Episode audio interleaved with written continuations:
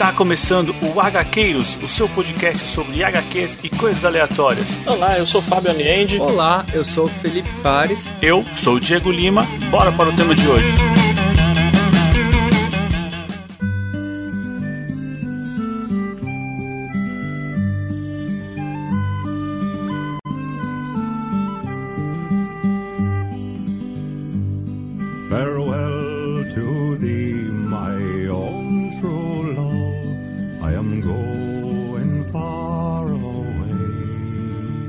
Avante HQueiros, eu sou Diego Lima e sou o Oceano Pacífico e sou o maior. Aqui do meu lado tá ele, Felipe Fares. Olá, pessoal, e bora se aventurar aí nos Sete Mares hoje, né? E aqui do meu outro lado tá ele, Fábio Aliende. Fala aí, pessoal. O monge foge, mas não morre. Ou o monge morre, mas não foge. Ou morre, né? Hoje a gente vai falar de um clássico dos quadrinhos que não tinha aparecido por aqui ainda, que é uma HQ do Hugo Pratt. Vamos falar do Corto Maltese, talvez a sua obra-prima? Difícil falar de uma obra-prima do Hugo Pratt, né? O cara que fez Sargento Kirk, Verne Pike, mas acho que talvez seja a obra mais, mais conhecida, mais famosa. Mas, sei lá, difícil escolher uma obra-prima máxima de um gênio, né? É, isso é verdade, isso é verdade. Mas pelo menos hoje ele está bem representado aqui por um personagem riquíssimo, cheio de nuances e na sua primeira aparição, né? A Balada do Mar Salgado. É isso aí. Corto Maltese, até que demorou, né? É uma daquelas obras que assim, tava, a gente tava esperando talvez ter um pouco de experiência nesse negócio de gravar programa antes de, antes de chamar essa responsabilidade, né? Com certeza. Com certeza, Corto Maltese é o personagem mais conhecido do Pratt. Talvez assim o que ele mais se dedicou, assim, até porque eu acho que tinha muito do próprio Hugo Pratt no, no Corto Maltese. O fato de não ter raízes, o fato de ser um bom vivan, cara que tenta levar a vida numa boa, digamos assim, tem muito do próprio Hugo Pratt nele. Que também, assim, tem muito disso na sua história de vida. Hugo Pratt rodou o mundo, viajou aí por diversos países, é um italiano, nascido em uma cidade, um bairro, não sei o que, que é chamada Rimini. Já na Segunda Guerra Mundial morava com os pais na, é, na Etiópia, se não me engano. E acho que chegou a ficar preso num campo de concentração onde o pai dele morreu. E aí, depois do final da guerra, assim, meio que passou a rodar o mundo. Morou na América do Sul, teve uma carreira consagrada de quadrinhos na Argentina, onde ele estabeleceu contato com Hector Oesterheld e Alberto Breccia. Inclusive, é até famosa uma história entre Hugo Pratt e o Alberto Breccia, que Hugo Pratt deu um esporro no Alberto Breccia uma vez, falando que ele podia desenhar muito, muito melhor do que ele estava desenhando. Diz a lenda, né, que depois disso o Alberto Breccia se tocou e e, começou a investir muito mais no, na, na, na, arte dele. É, foi aquele empurrão, né? Foi, foi aquele empurrão. E aí, bom, chegou a morar um tempo no Brasil também, inclusive chegou até a ter um filho com uma índia na Amazônia, né? Um, é, também uma, uma dessas lendas, um desses causos que se conta, né? Mas...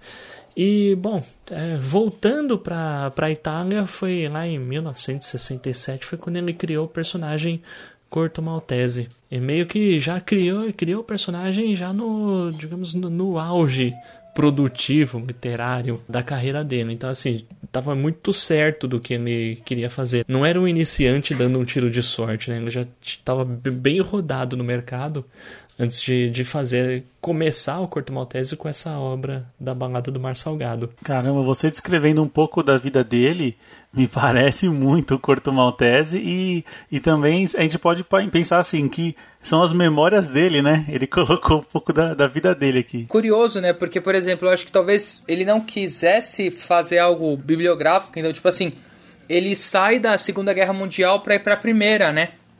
Isso achei muito interessante, que tipo, ele vai pra primeira e ele mostra realmente um cara que, assim, o Corto Maltese até, né, acho que não é bem spoiler, mas assim, ele tá à margem da guerra, né? Ele não fala nem que os aliados e nem os uh, nenhum lado é o correto, né? Isso eu achei interessante. Tipo, ele tá lá no meio, mas assim, ele só quer sobreviver, né? É, o próprio personagem, assim, eu, eu achei ele realmente dúbio. Tem muitos momentos que você acha, você não sabe qual é a posição dele mas de uma coisa você tem certeza, né? Que no final da história você reconhece que, por mais que ele seja um pirata, meio vagabundo às vezes, ele tem um bom coração, né? Ele é sempre guiado pelas boas ações. Eu acho que a real é ele, ele é justo, né? Uhum.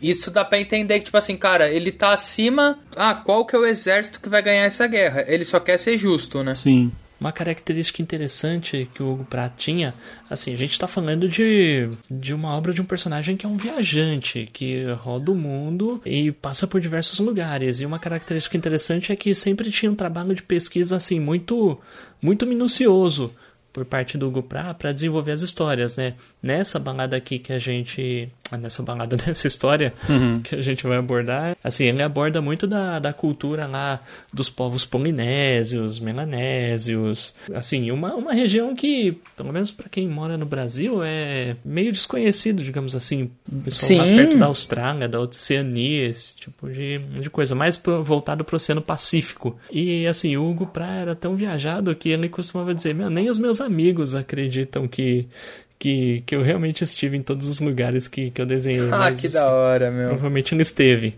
Assim como ele esteve, como também tem aventuras do Corto Maltese na Amazônia, né? Sim. Ou seja, com certeza ele passou lá. Se ele tá- morou tanto tempo na Argentina, passou aqui pelo Brasil, teve um filho com índios, em algum momento ele passou lá. Não, com certeza ele esteve na Amazônia. Sim. Ah, tem até uma história. Hugo Pra ajudou a fundar a Escola Pan-Americana de Artes em São Paulo em 1961. Nossa, Caraca! meu, referência, referência para quem, para quem é do mundo do design é estudar na, na Pan-Americana. Nossa, muito interessante, viu? E, assim, falando do personagem, tem uma frase famosíssima do Humberto Eco a respeito do Corto Maltese. O Humberto Eco, o autor do Nome da Rosa, ele costumava falar assim: quando eu quero relaxar, eu leio ensaios de Engels.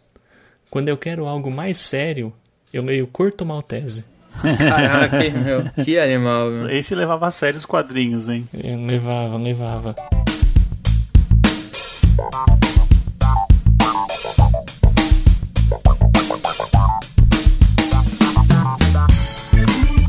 Bom, pessoal, temos um recado para hoje? Temos sim. Beleza, temos um recado do nosso padrinho Bruno. Vamos ouvir? Vamos nessa. Salve, salve galera do podcast HQueiros. Aqui é o Revira Bruno. E caras, gostei muito do episódio do Hellboy. É o meu personagem favorito da Dark Horse. Talvez seja o meu favorito dos quadrinhos. Depois do Superman, claro. Mas fugindo um pouco de heróis, talvez seja o Hellboy. Gosto muito dessa HQ, essa coisa mais poética. Esse lance de questionar a própria existência que o Hellboy tem, né? Não a existência, mas sim um convívio dele no meio da sociedade em relação aos humanos e ali dá um pouquinho de uma seriedade pro personagem, né?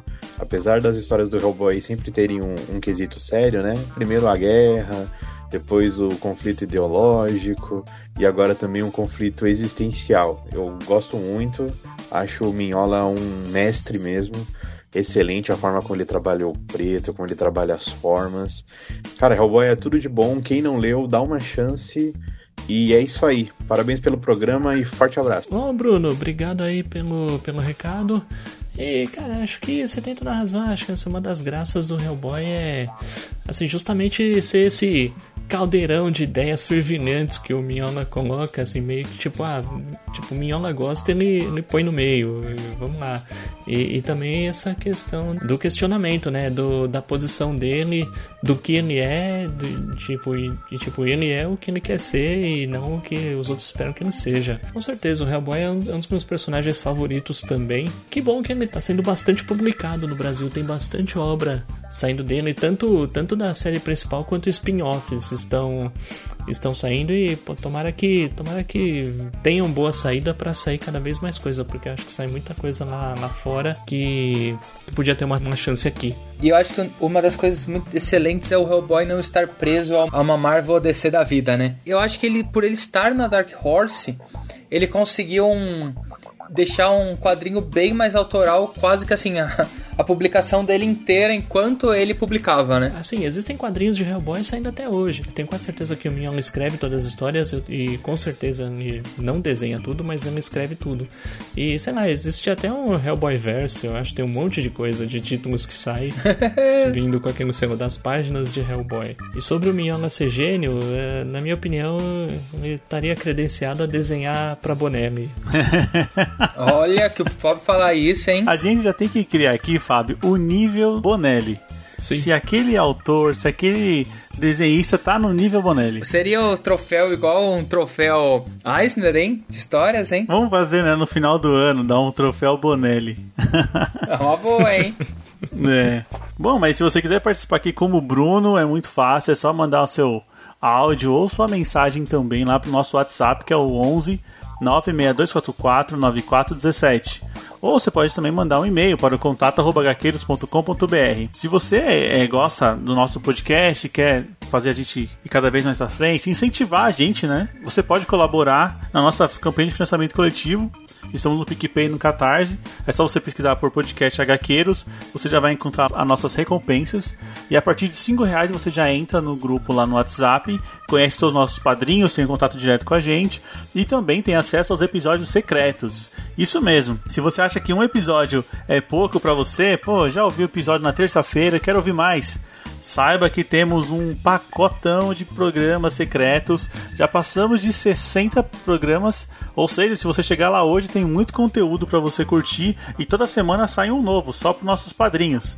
Então é muito fácil, vai lá no PicPay e no Catarse. Bom, vamos pagar nossa recompensa para os padrinhos que participam de ter o nome citado aqui no programa? Bora lá. Bom, muito obrigado ao Jean Correia, ao Fernando Costa, ao Diego Souza, ao Renato Seiji, ao Fernando Petrucci, ao Bruno Cordeiro e ao Luiz da Rosa. Pessoal, muito obrigado, vocês são fundamentais e os padrinhos que não participam dessa recompensa, o nosso muito obrigado também. Só lembrando que se você não é padrinho, mas você também quer conhecer novas pessoas, quer ter contato com a gente, temos um grupo aberto lá no Telegram. É isso mesmo, aqui não está nada restrito aqui, a só quem paga tem esses benefícios. Não, você também pode entrar lá num grupo aberto no Telegram, conversa com a gente, pode dar dicas de leitura, dica de quadrinho, conhece um pessoal legal. É um grupo que está cada dia crescendo mais e a gente espera por você lá. Bom, chega de papo, vamos lá agora subir aqui em cima de um de uma embarcação pirata e velejar aqui nos mares aqui da, da Austrália. Bora lá. Bom, aqui Corto Maltese, a balada do Mar Salgado. A gente já viu que é a primeira primeira vez, né, que a gente, o mundo conhece Corto Maltese e que cartão de visita, né? A gente já encontra ele aqui numa posição toda meio que crucificado, largado ao mar. Que você já, logo na primeira vez, você fala: Meu, esse cara, como ele foi para ali? Quantas histórias ele já não passou, né? E assim, meio que simplesmente ele aparece, né? Não tem uma origem, não é dado muitos pormenores de quem é ele, como ele foi para ali. Ele é simplesmente encontrado ali, aí, ah, diretamente das páginas de Hellboy. Quem encontra ele é ninguém mais, ninguém menos que Rasputin, né? Ah, de novo! é, né, meu? Não, e não só encontrou, como ele dá a entender que ele já era assim. Não podemos dizer, não sei se a gente pode falar amigo ou não, né? Mas já era um conhecido de longa data, né? É, ele fala, puta, meu, o mundo inteiro podia me encontrar, logo você me encontra, né? Não, e aí ele já manda, né? Fala, ah, por que, que eu deveria te salvar? Aí já começa a mitologia do Corto Maltese, né? Sim. Que ele fala, cara, o monge vai querer que você me salve. Aí você fala, mano, Ixi, quem mano. que é esse monge, mano? Do que, que eles estão falando, quem né, que cara? é esse monge, né? Ah, e eu não sei se a gente deixou claro, mas o Corto Maltese aparece crucificado, mas ele, ele tá crucificado, né, e flutuando. Então, assim, ele é encontrado no mar. A deriva, né, assim, A ele, deriva. ele tava largado pra morrer, né? Sim, sim. Ou seja, meio que dá a entender que o Corto e o Rasputin são meio que parceiros de trabalho que não se gostam muito, talvez, né? Ambos são... Ambos são subordinados ao tal do monge. E assim, e piratas atacaram a embarcação. Ah, ambos são piratas, mas acho que piratas adversários atacaram a embarcação do Corto e deixaram ele naquela situação, né? E além disso, um pouco antes dessa cena, a gente já é também apresentado aqui que vai ser bem o plot dessa história, que é o, o Rasputin encontrando, né, um barco naufragado com dois brancos, né? E aí a gente tem que contextualizar o, o que, que a gente está vivendo aqui, né? A gente está vivendo em 1913, né? Então, no meio da Primeira Guerra Mundial. Então, assim, pelo menos na edição que eu li, ele, assim, ele mostra aquela discrepância entre né, brancos, pardos, negros. Ele, não, ele não, não tem papas na língua, não, né, gente? Não, não, não tem. Ele mostra como que era na, na época, né? E aí eles se surpreendem porque eles encontram, né, dois homens brancos e aí o, o Rasputin já se toca, né? Fala, cara, eles têm cara de ser ricos. Então, bora, tipo, vamos ficar com eles pelo menos pra, tipo, pra pedir um resgate, né? E assim, na sequência já mostra bem que as diferenças entre o Corto e o Rasputin. Porque o Rasputin, assim, não tem escrúpulo nenhum. Tanto que eles encontram, um pouco depois, eles encontram uma embarcação alemã e o Rasputin, para não revelar que ele tem prisioneiros brancos, ele mata todos os soldados, enquanto o Corto Sim. tenta impedir. E, e o Rasputin de fazer isso, apesar de não conseguir. Mas você vê que assim, o, o, o Corto ele tem uma conduta moral e ética assim superior. Exato. Ele é um pirata por opção, mas não por índole, né, Fábio? Assim, aquele contexto do pirata que só quer saber da própria pele, né? Tanto que, como você comentou, né, Fábio? Pro Rasputin ele fala: ah, meu, a gente tem esses dois aqui, mas pra quem a gente pediu resgate, o cara não precisa saber. Então, velho, a gente pode matar um e tá de boa. E o Corto impede, Corto né? já não. Cara, não, pera. Ele mostra que ele tem uma índole, é, apesar de ser um pirata. A gente vê que o, o Corto é aquele personagem assim mais, é, digamos, boêmio, talvez, bom vivant. O cara que Sim. curte tomar lá sua cachaça, fumar seu, fumar seu cigarrinho, viver numa boa, mas quando precisa, dá uns tiros no pessoal pra se livrar. Dadas as épocas de cada um, eu imagino que o Sérgio Bonelli, quando criou Mr. No, se inspirou muito no, no personagem Corto Maltese pra fazer o Mr. No. Nossa, com certeza. Que, que eu vejo bastante similaridades entre os dois personagens. Uma coisa que a gente pode ressaltar, pelo menos que me chamou a atenção, é as características dos personagens. Elas ficam muito evidentes e depois de um tempo que você já está lendo a história, você já meio que imagina o que cada um vai fazer, porque você já conhece bem. Exceto o Rasputin, né? Que o Rasputin é uma bomba, cara. Você nunca sabe quando aquilo vai fazer uma coisa pior. Acho que o Rasputin é o perfeito uso da palavra caótica, né? É. Cara, você não sabe o que ele vai aguardar, sabe? Em vez de Rasputin, podia se chamar Murphy, né? Porque. Assim, Sim. ele, ele sempre vai tomar a pior decisão possível, a decisão mais errada possível, no pior momento possível. E a outra característica também é que o Corto Maltese ele ele atrai a morte, né? Assim, se na primeira aparição ele já estava largado para morrer, ao longo da história ele vai passar por diversas situações que você fala, mano, não é possível que ele vai sobreviver a isso. Sim, cara. E uma, uma coisa legal de comentar, esse é um, é um álbum, né, de umas 160 páginas, mas acontece muita coisa nessas 160 páginas, assim, acontece coisa demais em, em, em poucas páginas. Pra quem tá acostumado a ler quadrinhos atuais, Marvel e DC, pega um encadernado de um encadernado desses de seis meses de um de um Thor, de um Hulk, alguma coisa, não acontece quase nada. Mas você pega 170 páginas disso aqui, é muita coisa acontecendo. Não, e é engraçado, né, Fábio? Porque, te cortando um pouco aí, você tem muitos eventos com causa e resolução, né? E cada evento é separado, assim, vai agregando pra algo maior. Mas é o que você falou, tipo, você pega um quadrinho hoje, o quadrinho monta pra um grande evento e conclui, acabou. Esse aqui não, esse aqui meio que as coisas vão acontecendo. De certa forma, meio episódico, mas as coisas vão acontecendo e a história vai se desenrolando. E até parece que o Hugo Pratt nem dá a impressão que ele nem tem muita pressa em ir fazendo as coisas acontecer. Tipo, tem muita Não. conversa entre os personagens, bastante texto também. Nossa, bastante. Isso eu senti também, viu, Fábio? Que bastante texto. É, tinha uma hora que acho que são os personagens negros. Quase toda vez que eles vão falar é uma palestra, cara. Sim. Era gigantesco o balão. Acho que eu nunca vi balões tão grandes assim. Mas não que era prolixo, eram coisas bem legais que estavam falando. Mas eu falei, caramba, cara, é um volume assim que eu não esperava. Não, tem umas horas que o texto parece que vai sobrepujar a imagem, né? Isso. Pegando o gancho aí que você falou dos personagens negros, eu acho muito legal nessa obra que, assim, tanto personagens negros quanto índios, o Hugo Pratt foge muito daquele estereótipo de, tipo, ah, do branco civilizado, bonzão, que, que sabe tudo, e os outros povos são mais atrasados, menos civilizados, então desconhecem as coisas. Aqui a gente vê que tem momentos em que o branco se surpreende com o índio porque, tipo, meu, como é que você sabe essas coisas? E o, e o- e o índio responde assim, meu, eu tive aulas, uma professora me ensinou.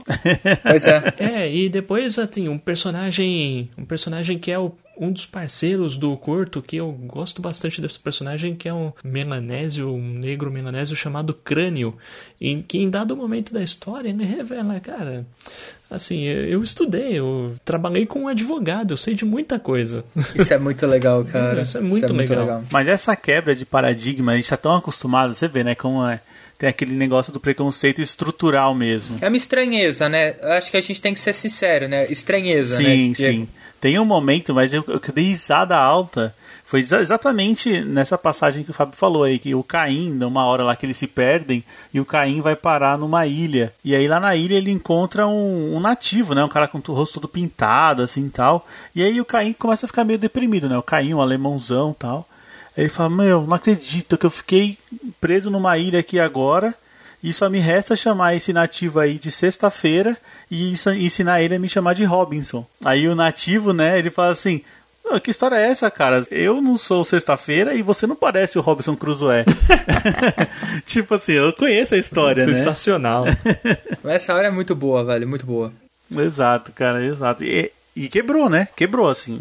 O Gupra coloca aqui, olha, o que você vai ver, esquece esses paradigmas aí, cara. As pessoas não são meros estereótipos, né? Pessoa culta pode ter em qualquer raça, né? Isso Sim, é muito lógico. interessante. Sim, sim. E, e isso numa obra de 1967. Já o quê? 50 anos já? Aí tem publicitário aí da Vila Madalena se achando diferentão, assim. Tem cara dos anos 60 pensando nisso. Pois é, né, cara? Pois é. É, A gente não tinha comentado, mas Caim é um dos irmãos que foram resgatados por Rasputin, né? Na verdade, eu não sei agora se são irmãos, são primos, o que, que são. Acho que são irmãos. Que é, Caim é o rapaz e tem a moça que é chamada de Pandora. E aí eles são, são levados até a presença do monge, né? Dada feita. E o monge, o que, que vocês acharam do, desse personagem? o monge talvez seja o lado mais quadrinesco, assim, assim, o mais. Meio esotérico? É, sei lá, sei lá, esotérico e também, se você olhasse só a foto dos personagens, você fala, esse aqui é o vilão. É, sim. É verdade, é o fácil mano. identificar. É verdade. É, não sei se ele acaba funcionando como um também, porque ele não é tão caótico quanto o Rasputin, mas ele também tem lá seus, seus momentos, né? As suas questões, né? Sim, sim. Apesar de que, assim, algumas coisas, tipo, parecem coincidências demais envolvendo o monge e os irmãos, né? Sem entrar muito em spoilers, né? Para o pessoal poder ler isso aqui e acompanhar, mas eu acho que tem algumas coisas que são coincidências demais, né? Exato, exato. exato. Sim. É, as coisas no local certo, na hora certa, né? Sim. É, mas e aí? A gente tá falando aqui dos personagens, mas o Corto mesmo, ele é aquele protagonista que ele não tira o brilho de nenhum personagem. A gente Não. consegue pegar no nuance de todo mundo e no momento certo o Corto aparece e faz o que ele precisa ser feito. Tem muitas páginas, muitos diálogos com a ausência total do corto, né? Uhum. E, e é um negócio que é, é curioso, a gente vem assim de, um, de uma outra bibliografia, né? A gente vindo, tipo, como o Fábio falou, né? Pô, se você vem de um quadrinho né, mais mainstream e tal, tipo, você nunca vai ver, tipo, cara, por que, que o título, né? O personagem que leva esse título, tipo, não tá aqui chutando bundas, né? Por que, que ele tá, tipo, tá tão de escanteio, né? E você vê que assim, ele sempre vem quando há necessidade de alguma diplomacia, né? Isso eu achei muito legal. tipo, ele, ele funciona muito como diplomata. Dá pra ver que assim, ele quer ser pirata, né? A gente já comentou isso sobre ele ser um pirata diferente. Cara, dá a entender que ele só quer se ver longe da guerra. Então, tipo assim, ele não quer dar o braço a torcer pra nenhum lado, sabe?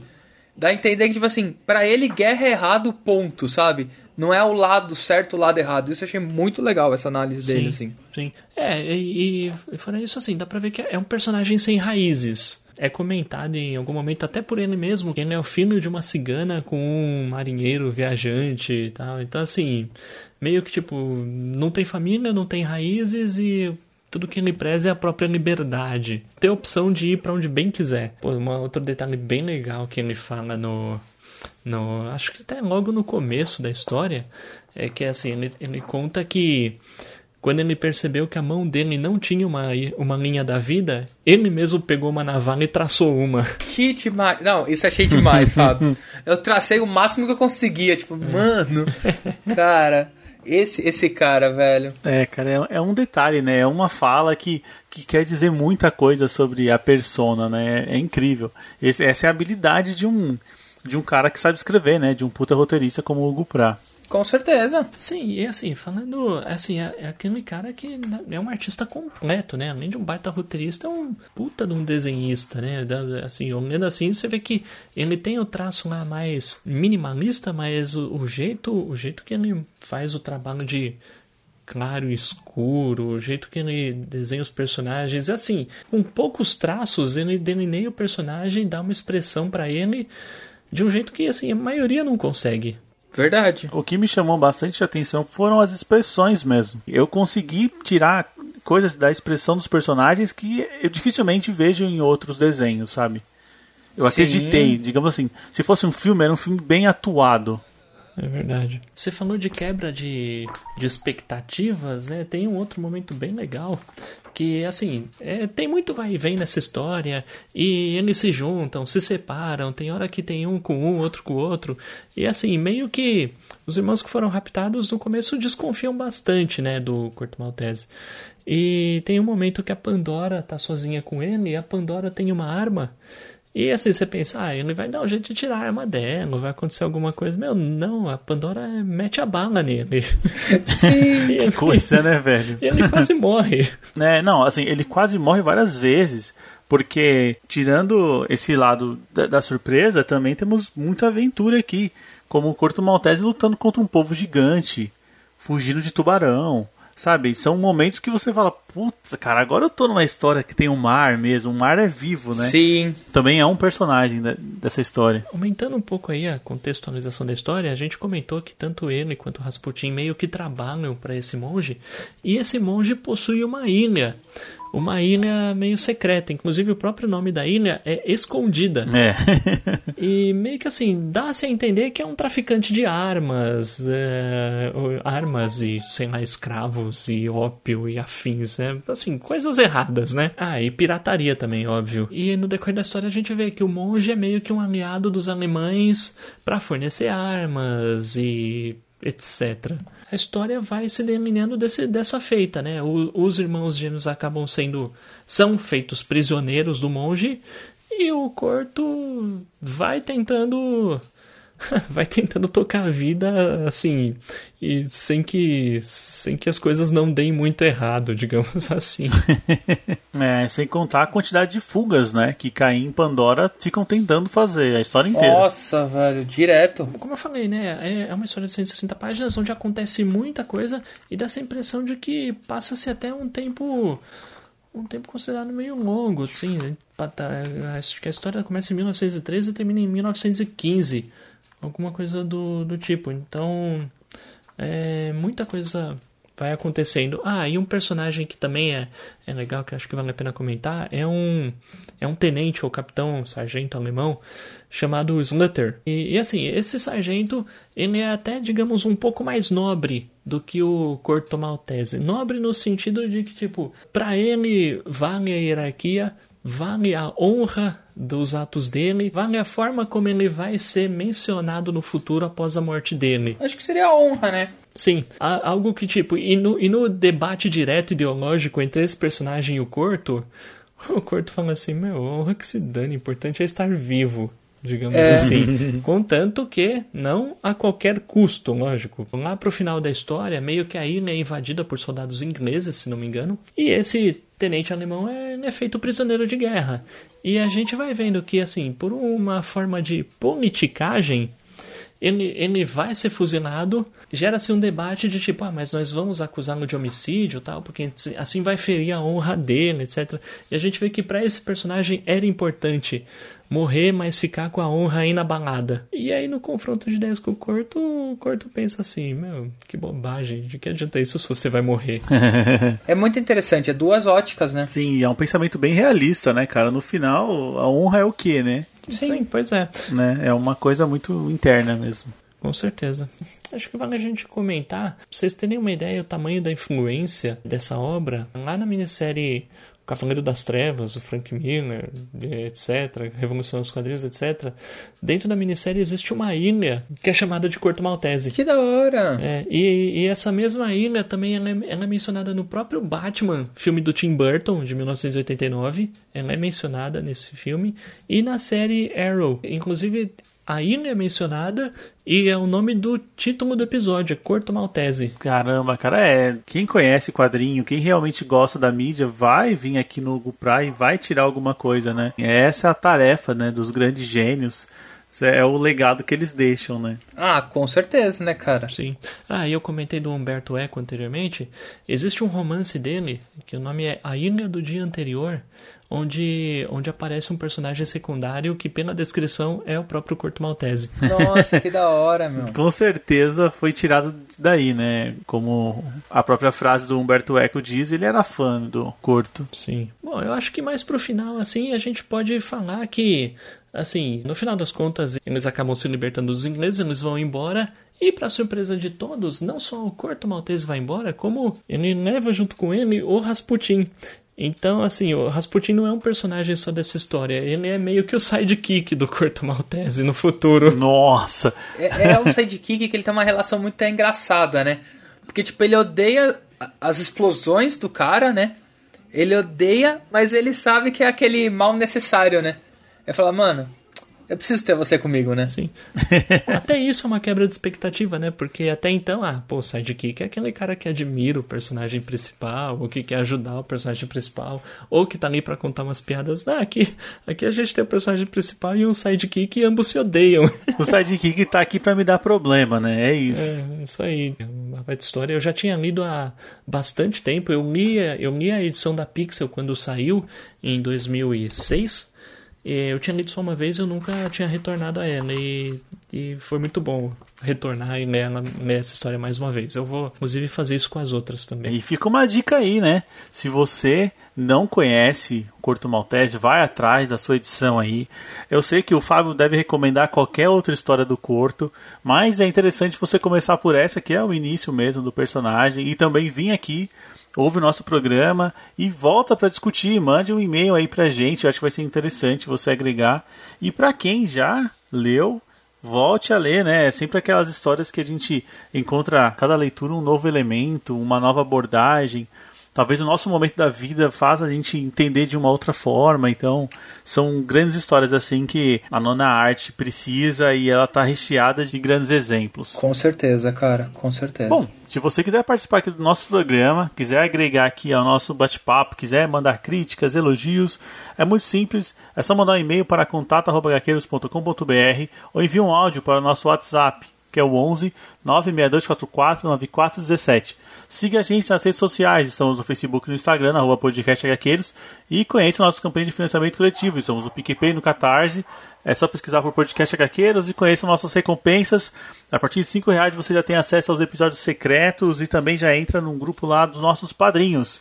E também, se você não tiver no momento de apoiar a gente financeiramente, você pode ajudar a gente compartilhando esse episódio, compartilhando qualquer outro episódio com amigos que você possa ver um tema que ele possa gostar. Tema não falta, né, gente? Já passamos de 100 episódios, então tem muita coisa lá. E, né, até, por favor, se, se vocês quiserem dar outras sugestões de temas, é só falar. Isso, é. Pra falar com a gente é simples, não precisa ser só padrinho.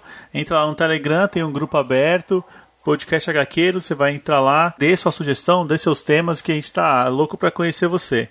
Bom, pessoal, acho que é isso aí. Conto com vocês na próxima semana. Com certeza. Com certeza. Beleza, valeu. Falou! Falou!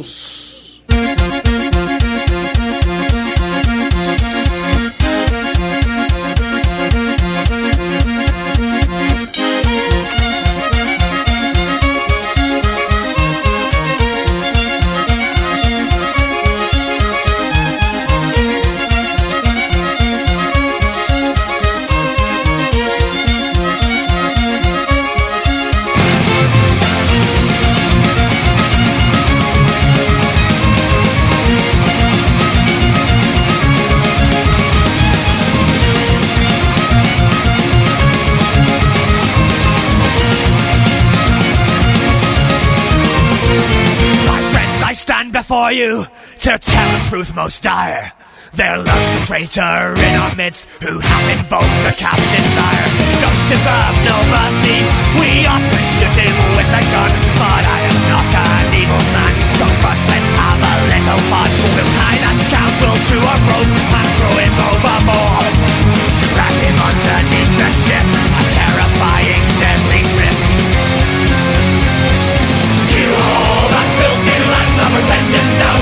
below Make that bastard walk the plank with a bottle of rum and a yo-ho-ho. Give all that filthy landlubber, send him down to the depths below Make that bastard walk the plank with a bottle of rum and a yo-ho-ho.